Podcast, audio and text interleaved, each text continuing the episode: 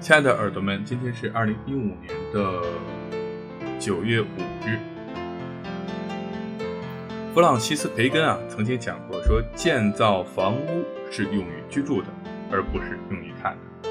其实这这一点呢，小周会觉得培根呢就有点会类似于叫做功能主义者的一种关系，或者说是他强调一种功能主义的一种崇尚。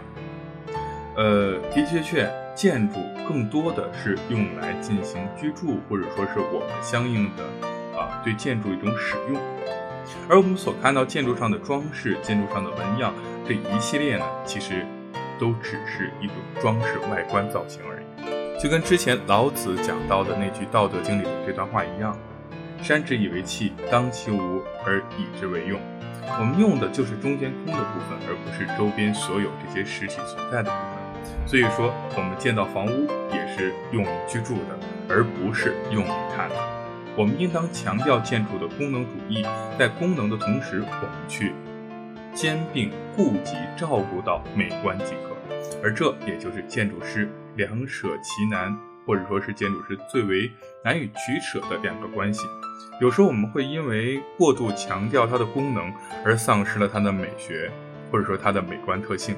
有时候我们会过度的强调它的美观，却做了很多没有任何功能意义的房间，可能这也就是一个，嗯，很难能够解决的一个平衡点的一个问题。而小周也相信呢，耳朵们也会，呃，能够找到自己的平衡点，在功能和美观之中找到一个属于自己的那样一个临界的位置，去做好自己的每一个设计方案。晚安，建筑师。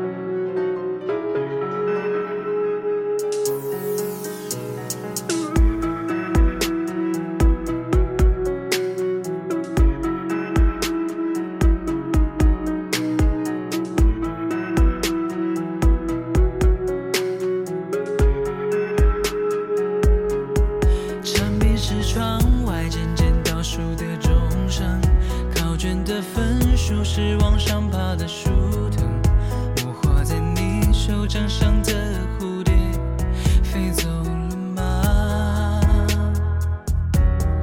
白云是蓝天正在放的风筝青春是操